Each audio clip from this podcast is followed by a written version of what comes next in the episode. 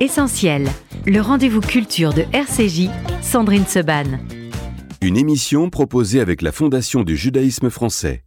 01 53 59 47 47. Merci d'être avec nous dans Essentiel. On va parler aujourd'hui d'un livre absolument incroyable. Ken Krimstein. Euh, ça s'appelle Vive, avec une postface de notre amie euh, Annette Viviorcache. Et c'est Christian Bourgeois, éditeur. Euh, Ken Krimstein, bonjour, good morning. Bonjour, good morning. Merci beaucoup d'être avec nous aujourd'hui. Thank you for uh, being with us this morning. Euh, cette histoire, ce livre, euh, Vivre, que je montre euh, à la caméra, c'est une histoire totalement dingue et très particulière. Ken Krimstein, vous êtes dessinateur de presse. You're um, writer uh, for the press. Euh, vous avez travaillé notamment pour le New Yorker, pour le Wall Street Journal. Vous avez écrit de nombreux romans graphiques, dont un euh, autour des trois vies de Hannah Arendt.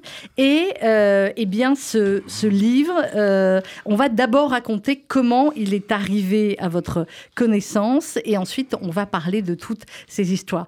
How do you know uh, this story uh, about this book, this Yeah. sixth story? Uh, very, very uh, interesting, very particular, and very uh, special. Yeah. Well, it, wa- it, it, it came upon me quite Oui, eh bien, c'est euh, venu à moi par accident, do. comme Uh, la plupart des bonnes choses. uh, J'avais envie d'un bagel. Uh, and I went Je suis to allé a dans un magasin de bagels and they had a et il y avait un newspaper, journal gratuit uh, sitting there, and it said, posé là "Come to et qui disait Venez à cette conférence cet après-midi sur la découverte fascinating fascinante à Vilnius. Uh, Nous servirons du café gratuit uh, et des bagels. Je suis donc allé uh, et un homme de, de Yivo parlait de la découverte de la, de découverte récente dans une église abandonnée de Vilnius de tous ces documents. et euh, uh, Et je ne pouvais pas croire ce que je voyais. Je n'arrivais pas à croire ce que j'entendais et ce qu'on me montrait, à savoir que ces journaux intimes anonymes d'adolescents qui avaient été perdus et enterrés venaient d'être retrouvés 80 ans plus tard. Il m'a dit qu'ils ne savaient même pas dans quelle langue ils avaient été rédigés lorsqu'ils ont été découverts. Ils sont allés voir the quelqu'un à la Bibliothèque nationale de Vilnius, and they said, Vilnius "This is et ils ont Yiddish." dit Oh, c'est du yiddish. And uh, next thing You I, know how to read Yiddish? I- uh, you know, I know how to Vous read savez, je sais lire un peu d'hébreu. uh, Mon grand-père parlait un peu le yiddish, uh, Yiddish, but, mais, uh, euh, no, non pas très bien. Mais next la- thing I knew, la- l'instant d'après, j'étais dans un uh, avion pour Vilnius. Je travaillais, je, devais faire ça. Je devais faire ces histoires. Uh, Je n'arrivais pas à y croire. Um, Et oui, euh, une chose en entraînant une autre, Uh, c'est venu à moi. Je cherchais d'autres sujets d'écriture. J'avais écrit un livre sur Hannah about Arendt. Je pensais faire, euh, vous savez, Rob Sterling ou Suzanne Sontag, ou Ra, Je ne savais pas, et quand ces voix anonymes me sont parvenues, uh, j'ai dû partir et j'ai trouvé un traducteur. c'était, c'est comme ça que it c'est came. arrivé. It- it- it was a voyage C'était un of voyage de discovery. découverte, And et tous mes livres are sont des voyages de of découverte. uh, to ça m'a amené à Vilnius et des endroits au-delà. All begins by a bagel. It could I- be, it could be. It could Tout be a a- commencé par un bagel. a t-shirt. Cela pourrait être un t-shirt. Ça aurait pu être le, le, le prend. Alors, euh, l'histoire de ces six euh, personnages, ces six adolescents euh, juifs qui ont donc euh, répondu à un concours euh, d'autobiographie. Et finalement, euh, l'idée de ce concours, c'était qu'ils racontent euh, leur vie. Euh, Ken Crimston, for these six young people, uh, the fact is uh, how to live as a Jew. Uh, and it's just before uh, the beginning of the Second World War. Yes, I, uh, I, my artistic and intellectual and Oui, human mes capacités artistiques, intellectuelles et the humaines ne peuvent pas of faire the face à Shoah. l'immensité de la Shoah. can't comprehend it. Je ne peux pas, je ne peux pas la comprendre. Mais j'ai trouvé ici des histoires d'adolescents et de jeunes d'avant. and from before. And you Et know, vous I savez, was in New j'étais à New York on, le um, 11 septembre 2001. Nous know ne what savions pas ce qui allait se passer le 9/11. 11 It was septembre. C'était juste un jour normal. And this kind of Et c'est un peu ce que j'ai ressenti. These were people living their C'est des gens qui vivaient leur vie, des adolescents. And, uh, I was Et a j'étais un teenager. I adolescent. J'ai élevé des adolescents. Um, I remember Je what it me souviens de ce And que when you're a c'était. teenager, Et you quand think vous êtes un adolescent, you're immortal. vous pensez que vous êtes And immortel. And you have all the life. you have Vous all avez the toute life. la vie. And also, Et c'est it's aussi un moment incredible, incroyable. Um. Uh, and I je peux dire ceci, uh, ayant élevé quelques adolescents, vous êtes incroyablement stupide et incroyablement intelligent en même temps. Et ces enfants qui ont participé à ce concours, based basé sur ce que j'appelle uh, what I call, uh, the l'université sans mur pour le pays sans frontières, qui était le pays yiddish ou or yiddishuania, Um, ils pensaient qu'ils allaient trouver ce que l'avenir de notre vie allait être. Be. So, as opposed to- Par opposition à cela, m'a permis de were dire qu'il s'agissait de personnes individuelles. And I and uh, another That's why it's uh, universal. yeah, they were human Oui, c'était des êtres humains, des adolescents, des individus. The tragedy of La many tragédie de beaucoup de tragedies is tragédies, c'est que le concours um, their sechel, avec leur the sechel, uh, les, gens euh, yiddish là-bas, ils étaient comme uh, aucun adolescent. ne dira la uh, vérité de vérité si leurs parents seraient en "We're mesure de le lire. Alors ils ont dit, nous avons demandé à des enfants d'écrire de façon anonyme, mais bien sûr, encore une fois, avec leur coupe yiddish, ils feront un code pour que le gagnant puisse gagner don't know the 150 zloty. Names. Nous ne connaissons donc pas leurs noms, And they said in the nous ne connaissons donc you pas les noms ni les photos, mention the et ils ont name dit dans of le règlement que vous ne deviez même pas mentionner le nom de votre I ville. J'ai donc regardé ces journaux, looked at these diaries. I held them in je my les ai tenus dans ma main, your Oh, I held them. Je les ai tenus. uh, et chacun was different. était différent. One was L'un était very très soigné, one was l'un very était très désordonné, une personne a essayé d'y faire des dessins. of- There's They- boy, there's girl, there's So the, all I Tout ce que je was savais, that c'est was que c'était eux. Euh, ce qui est effectivement absolument euh, incroyable dans, dans ce livre, euh, Ken Crimston, c'est les, les personnalités des adolescents. On va, y rev- on va y revenir. Mais tout d'abord, pour bien resituer, et c'est vrai que c'est un chiffre qui voilà, provoque à chaque fois, on se dit c'est complètement dingue. Quand on, on ouvre le livre, vous parlez de, du yiddish, comment vous appelez ça, le yiddish uani. It's a special Oh, Yiddish well- And 10 million of Jews lived in Europe and in this area. 10 millions de juifs vivaient à ce moment-là dans cette, euh, ce que vous appelez le Yiddish Oui, oui, oui. Yeah, um, Oui, it was a c'était une civilisation, It was a c'était une culture that, que you know, when I Vous was savez, quand je parlais to au the chef head de of- Yivo of à New York, Jonathan, Brent, il he a dit que it c'était la renaissance, pas une renaissance, la renaissance. Et lorsque j'ai commencé à me renseigner sur ce monde, j'ai constaté qu'il était très vivant, et j'ai voulu en aborder tous les aspects. Six. J'en ai donc choisi I 6. could have- there were 300. J'aurais pu, il y a il eu I 300 wanted envois. Je voulais qu'il y en ait un qui soit riche, un qui soit pauvre, to un qui soit uh, religieux, un qui soit socialiste, un qui soit... Il y avait toutes les variétés. Et c'était une culture tellement vibrante et créative. culture. Et oui, uh, disparu.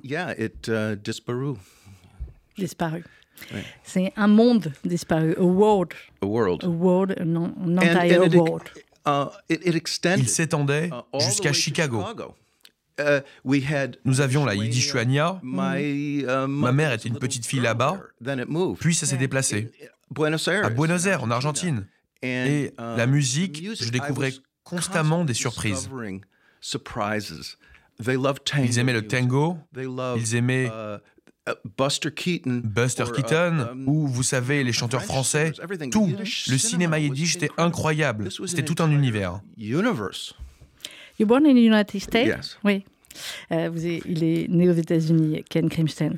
Euh, could you talk a little uh, about the paper brigade?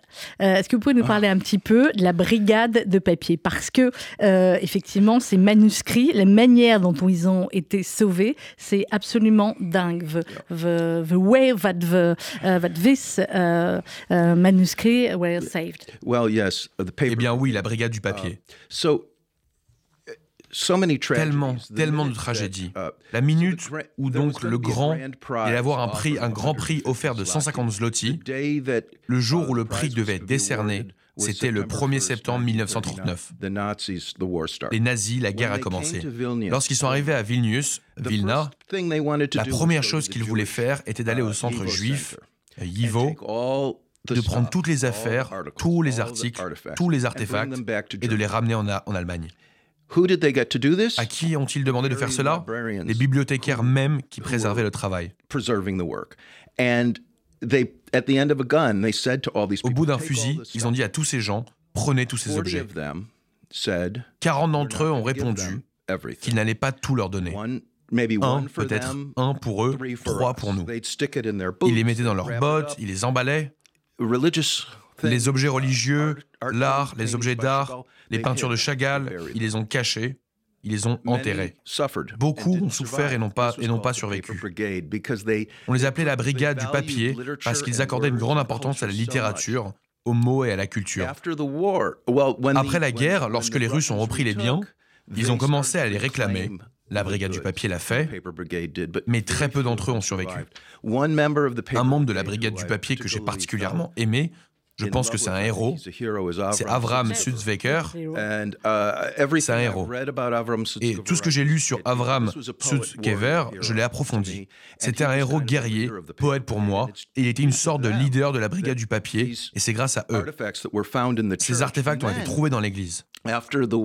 Après la guerre, un bibliothécaire lituanien non juif, Antanas Ulpas, a déclaré que personne ne brûlerait ou ne se débarrasserait de livres sous ma surveillance. Et Staline a dit transformez tout ça en papier, vous savez. Et Opus a dit non, nous allons les sauver. Et c'est ainsi qu'ils ont été cachés dans cette église. C'est incroyable l'histoire de, euh, de ces manuscrits. Alors, il y a six adolescents, six euh, young euh, people, et il y a une jeune fille qui, est, qui est assez incroyable, a young girl, very incredible. elle veut écrire, elle a envie d'écrire, she wants to, to write. she's also, elle est aussi très féministe à, son, à sa manière. C'est un portrait absolument incroyable. Je n'ai pas bu. Oui, je comprends ce que vous dites. Good. so, um, yes, uh, the first, eh bien, la première phrase, la première phrase de son truc, j'étais la huitième fille et j'ai pensé, oh mon Dieu, ça va être hilarant, ça va être drôle.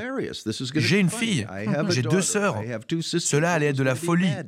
Et c'était un peu drôle, mais ensuite c'est devenu triste et elle a tellement dit la vérité. Son père était le shogun, le boucher, et il est mort. Et ce sont ses mots.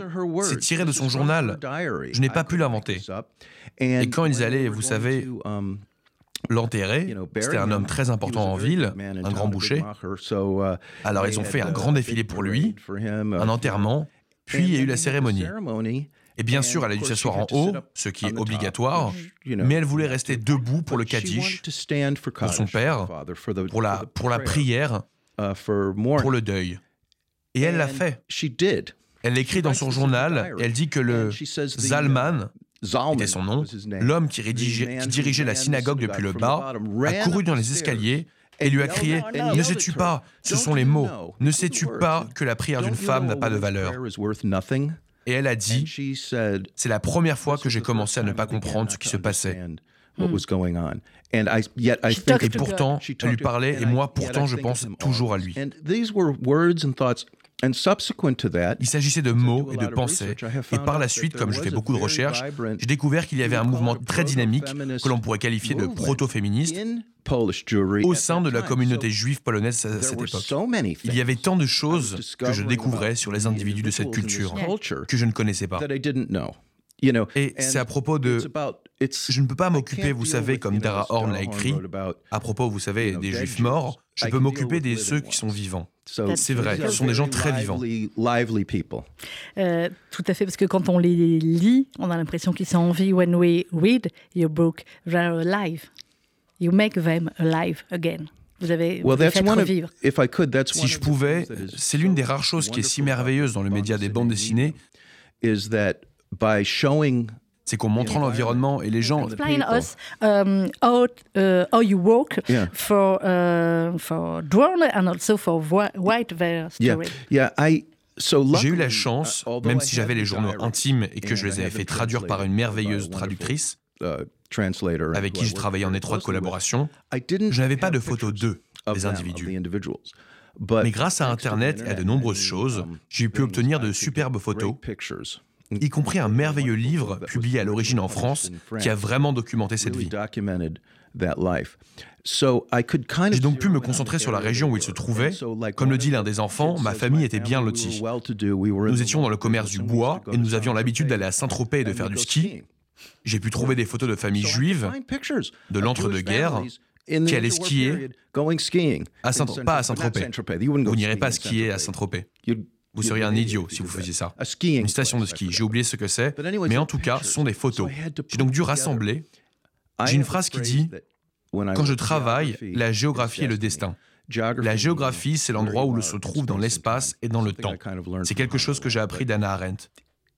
Donc, si, vous pouvez placer les gens, cela vous emmène où vous voulez. Et j'ai étudié. Donc je suis allé, j'ai vécu là-bas, je suis allé pendant un certain temps, mais alors par exemple, um, je fais une histoire, une des histoires uh, son père, uh, le père de la fille, est pris dans une indiscrétion et le uh, téléphone sonne dans leur maison. J'ai dû, trouver, j'ai dû trouver à quoi ressemblait un téléphone polonais en 1937. C'est incroyable, c'est important. Et je l'ai trouvé. Every detail It matters for totally because you're trying totalement parce que vous essayez, vous savez. Uh, Art Spiegelman a dit uh, les bandes dessinées ou les comics sont le meilleur moyen de transformer le temps en espace. Et pour moi, en tant qu'historien et qui sait dessiner, cela vous transporte. J'appelle cela une machine à remonter le temps. Euh, c'est exactement ça. On est dans le, on est dans l'histoire. Why uh, did you decide, Ken Krimstein, to draw and to write in black and orange? There's a reason for yeah, that? Well, yes, uh, several. Plusieurs. Uh, one is practique. Uh, Mon éditeur m'a dit que je n'avais qu'une seule couleur à utiliser. to use. Um, Et ça m'a forcé à réfléchir. To think. And uh, orange euh, c'est ambigu. Et je veux dire que ce n'est ni rouge, ça peut être le signe de la vie. Uh, si je mets un peu d'orange dans le visage de quelqu'un, il est vivant. Et c'est le signe du feu. Oui, c'est vrai. C'est donc deux choses à la fois. J'aime, si je dois le dire, j'aime la façon c'est pas lu, c'est ça vous fait entrer. Et ça vous, me pose une question. Um, et je pensais à ça sur le chemin. Ici, je ne sais pas si c'est pareil en français, mais en anglais, il y a une blague qui dit qu'il n'y a pas. Il n'y a pas de mot qui rime avec orange. C'est très singulier, orange. Il n'y a rien qui rime en anglais.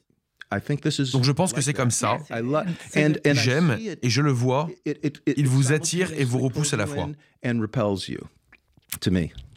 Euh, dans ces six jeunes, on a parlé de la, jeune fille, euh, ils sont tous très très attachants euh, et il y en a un qui écrit au monde entier. One of these young people write to every people in the world for a lot of things. Could you talk when, when, about him? Yeah, when oui, quand mon traducteur m'a dit que cette personne avait écrit au président Franklin Delano Roosevelt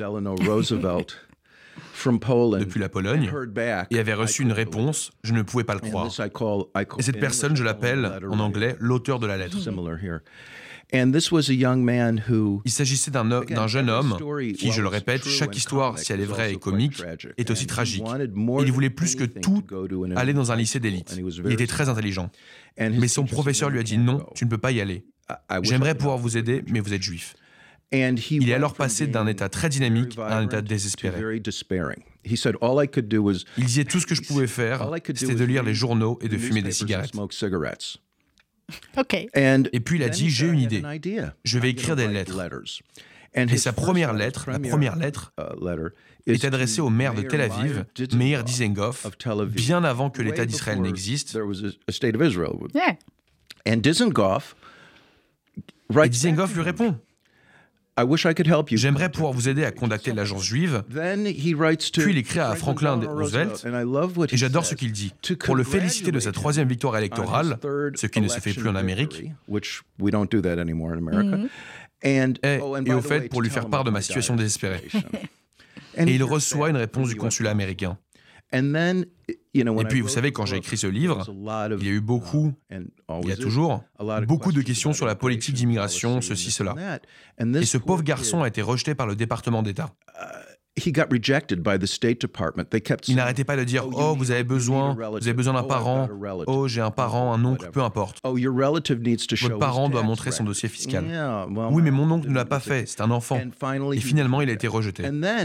Uh, et puis Abraham Kahn, le rédacteur en chef du Fort Vert, le journal juif Yiddish, l'a ramassé et a dit Aidez-nous à sauver cet enfant. Et à la fin, ce jeune homme dit J'espère toujours que quelque chose va se passer. Et j'espère qu'il a survécu. Je n'ai pas pu, vous savez, j'ai essayé de retrouver ces personnes. We didn't know uh, until today If they survive, we know that one survived. L'un d'entre eux a survécu. Nous sommes sûrs que sur ces six personnes, une a survécu. J'ai essayé de les retrouver, mais c'était très difficile. Um, Perhaps by your book, we will know. Yeah, Perhaps I mean, uh, someone of the family will yes, I, I hope so. Oui, je l'espère. L'esprit dont beaucoup de ces gens ont fait preuve, on peut l'espérer. Leur esprit est toujours vivant. Yeah. Um, cette découverte euh, donc, que vous nous avez racontée, Ken Krimstein, au début de, l'interview, de ces manuscrits, euh, certains ont dit que c'était euh, la, plus importante découverte de l'histoire juive depuis. C'est Annette Viviorca, notre consoeur sur RCJ, qui a cette formidable émission d'histoire, a dit que c'était, elle a repris un, grand écrivain, qui un grand historien, pardon, qui a dit que c'était la découverte la plus importante depuis les manuscrits de la mer morte. Of notebook the most important discovery in Jewish history. Well, yeah, he said since uh, that, oui, il a dit. C'était le uh, professeur qui m'a aidé. Il a dit depuis les manuscrits de la mer morte. Donc je suppose que c'est assez um, important.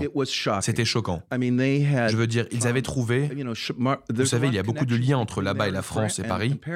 Chagall, um, très d'autres écrivains de Vilnius. Beaucoup de sont venus de, Vilna à Paris. Et ils ont découvert des lettres, des écrits. Ces journaux intimes faisaient partie de ces autobiographies. 180 000 pages que la brigade du papier a sauvées. Et c'est remarquable. Um, Il y avait toute une cage de poèmes de Soud Kever et des carnets qui n'avaient jamais été vus auparavant. Um, uh, Mais ces carnets étaient pour moi, en tant que biographe, je devais juste en être témoin. En fait, je me disais que lorsque je travaillais sur ce livre, c'était, pardonnez-moi, mais c'était, je ne suis pas au même niveau, mais c'était comme lorsque Cézanne allait peindre le mont Sainte-Victoire. Je peignais ça, c'était comme un monument.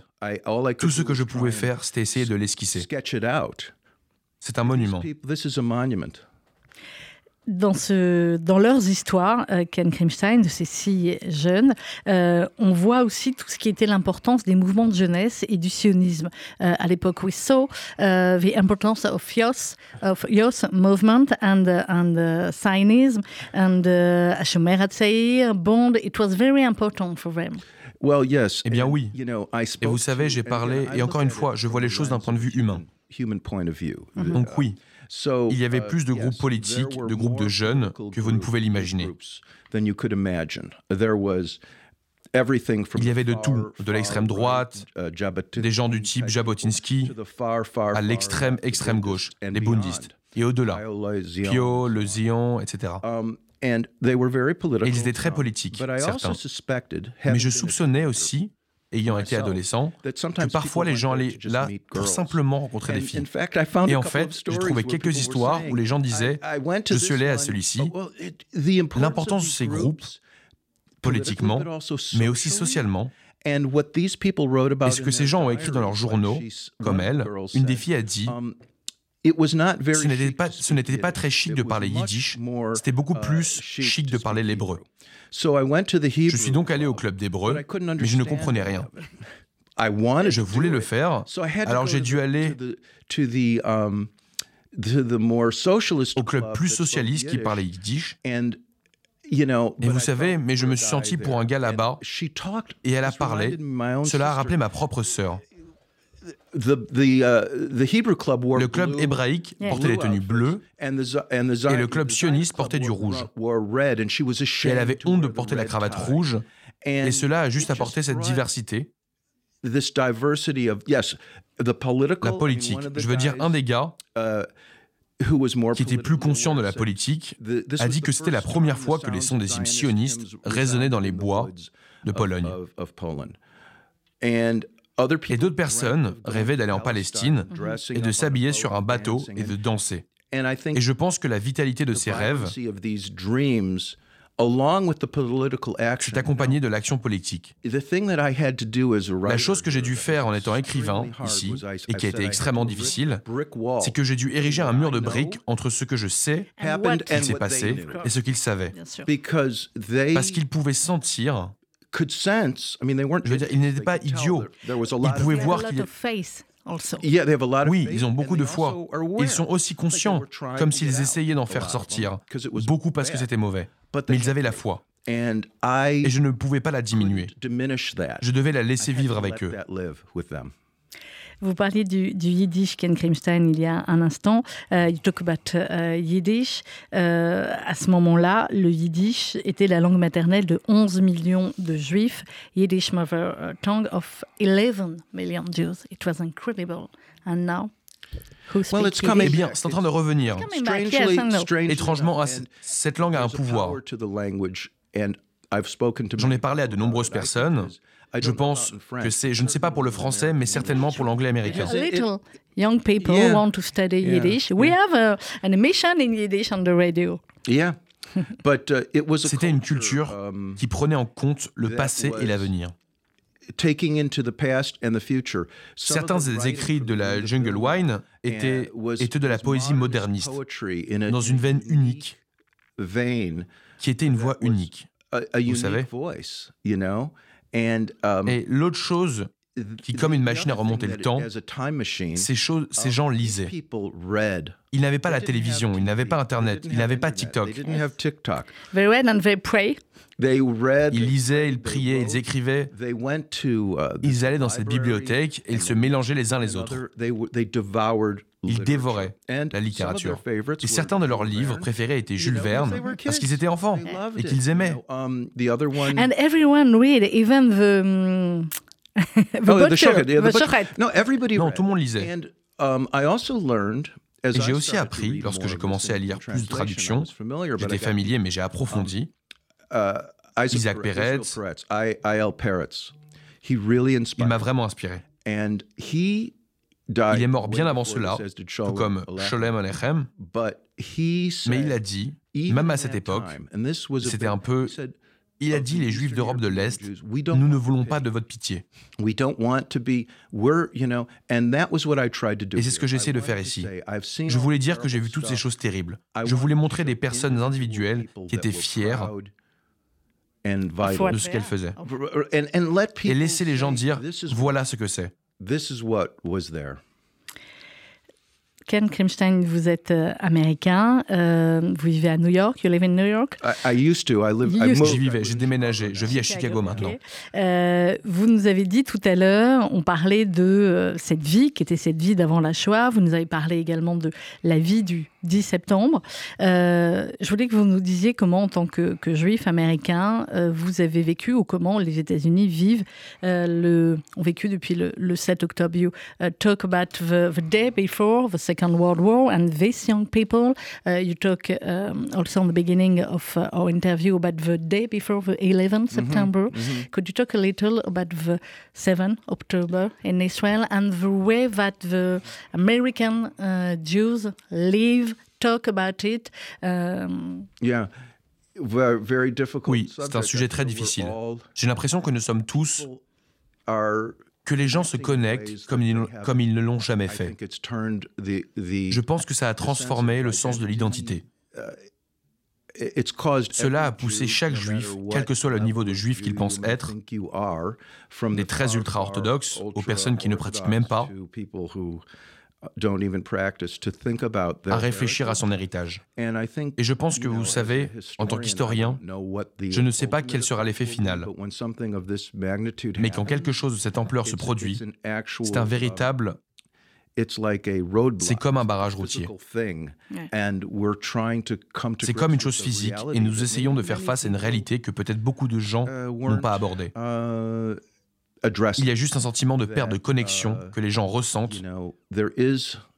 Um, just a sense of a loss of connection that people are having. And et je pense que ça soulève, ça soulève les questions d'identité et aussi. It's always the same question finally, how to live as a Jew. That's right. C'est vrai. Et c'est beau. Uh, uh, c'est beau comme on le dit en yiddish. C'est dur d'être juif. It's tough to be a Jew is the phrase. It's hard to be a Jew. They've been saying that for 3000 Ils disent ça depuis trois ans. Sometimes. Uh, well, it has. Uh, well, yeah, I mean, I don't have a choice. A, je veux dire, je n'ai pas le choix. I, I don't, no, I don't have a choice. Non, je n'ai pas le choix, comme le dit Anna Arendt. said, you know, and uh, and I think it it is, but I think it's. Mais je pense que cela fait partie de la réalité à laquelle nous sommes confrontés. Uh, et je pense que cette terrible tragédie s'est produite, et cette chose horrible, nous l'avons peut-être. Nous avons eu l'impression de valser dans le monde, et la réalité nous frappe. You know, reality hits. And to live as an American Jew today, it's more difficult than 10 or 20 years ago because in France, when we saw some manifestation in the United States and also the president of Harvard and a lot of things, uh, we are a little shocked because we didn't have this uh, image uh, of the United States. For us, it's not the, um, it's very surprising and not in a good way. Um, yes, I mean, oui. The evidences of, uh, Les preuves d'antisémitisme, je pense, se sont accélérées aux États-Unis. Yeah. Um, and I think, uh, Mais je pense, you know, we still, c'est toujours un endroit où il est bon d'être juif. Je pense que si vous regardez l'histoire juive, ce n'est pas une époque ou un endroit terrible. Mais je pense que vous vous rendez compte, uh, vous ne pouvez pas vous en empêcher. Et je ne sais pas. Encore une fois, ça me soulève en tant que père. Je suis très inquiet. Mais je pense, si, les gens peuvent comprendre le passé, pas comprendre, mais en être témoin. Je ne pense pas qu'il soit bon que les gens se contentent de balayer les choses du revers de la main. Et je pense que les voix de ces enfants et ce message disent que c'est une réalité qui a été perdue. Peut-être que vos grands-parents, peut-être vous-même, peut-être que nous vivons dans ce monde, peut-être que d'autres personnes vivent dans ce monde. Tout ce que je pouvais faire, c'était essayer de montrer, de faire entendre les voix de ces héros. Ce sont des héros pour moi. Je leur dédie ce livre. Je ne sais pas qui ils sont. J'ai prié et espéré qu'ils aient survécu. Mais leurs histoires, Dieu merci, ont été préservées. Et puis, laissez les gens s'en imprégner. La politique, pour les autres, pour moi, je veux dire, je ne veux pas être malhonnête, mais j'essaie de raconter des histoires vraies qui touchent les gens. Ken Grimstein, pour, euh, pour terminer, vous avez eu beaucoup de prix pour vos précédents romans graphiques. J'espère que euh, là aussi, uh, you have a, a, lot of prize for your uh, work. I hope that also, how do you, uh, how the book was uh, received in United States and you uh, in France for interview and also perhaps uh, dédicace. I don't have a word in yeah. English. Um, how was the, the, book received in uh, This United book States? In yes, Uni- very, very well. Um, um, NPR, NPR l'a classé parmi les livres les plus remarquables de l'année. Le Washington Post l'a choisi comme l'un des meilleurs livres de l'année. I agree with them. Uh, I do, I Moi aussi. but, um, Et je pense, vous savez, en France, j'adore. Je disais juste, vous comprenez la bande dessinée et vous comprenez que c'est une forme légitime de discorde. Uh, form of, of discord and uh, Et you go into a bond Vous allez dans un magasin de bande dessinée et vous voyez des livres de ce genre. Of such uh, L'intérêt et la diversité de l'histoire, de la pensée, de la politique. Et quoi qu'on en dise, uh, nous avons de grandes- fait de grandes percées. Les États-Unis n'ont pas encore atteint ce niveau, mais nous allons y arriver. Euh, c'est donc Vivre, euh, Ken Krimstein, c'est aux éditions Christian Bourgeois, éditeur, avec une postface euh, de notre amie Annette Viviorca. C'est absolument remarquable. I make only compliments, so it's not important if you didn't. Ces parties-là, je les comprends. No, Non, je suis vraiment très honoré. Thank you. Euh, comment, dernière question, Ken Krimstein, Yeah. last question. Euh, comment est-ce qu'on termine, comment est-ce qu'on sort d'un tel livre? How can you finish this book? How can we get out Yeah. this book and this story? And it's, if it's possible to get out, or they are always in you, in uh, I think we can, we Je pense que nous pouvons honor honorer la the- vie the et le life monde and qui the existait. world That was there, and we can try Et and nous pouvons essayer de leur donner une place à la table de notre compréhension juive.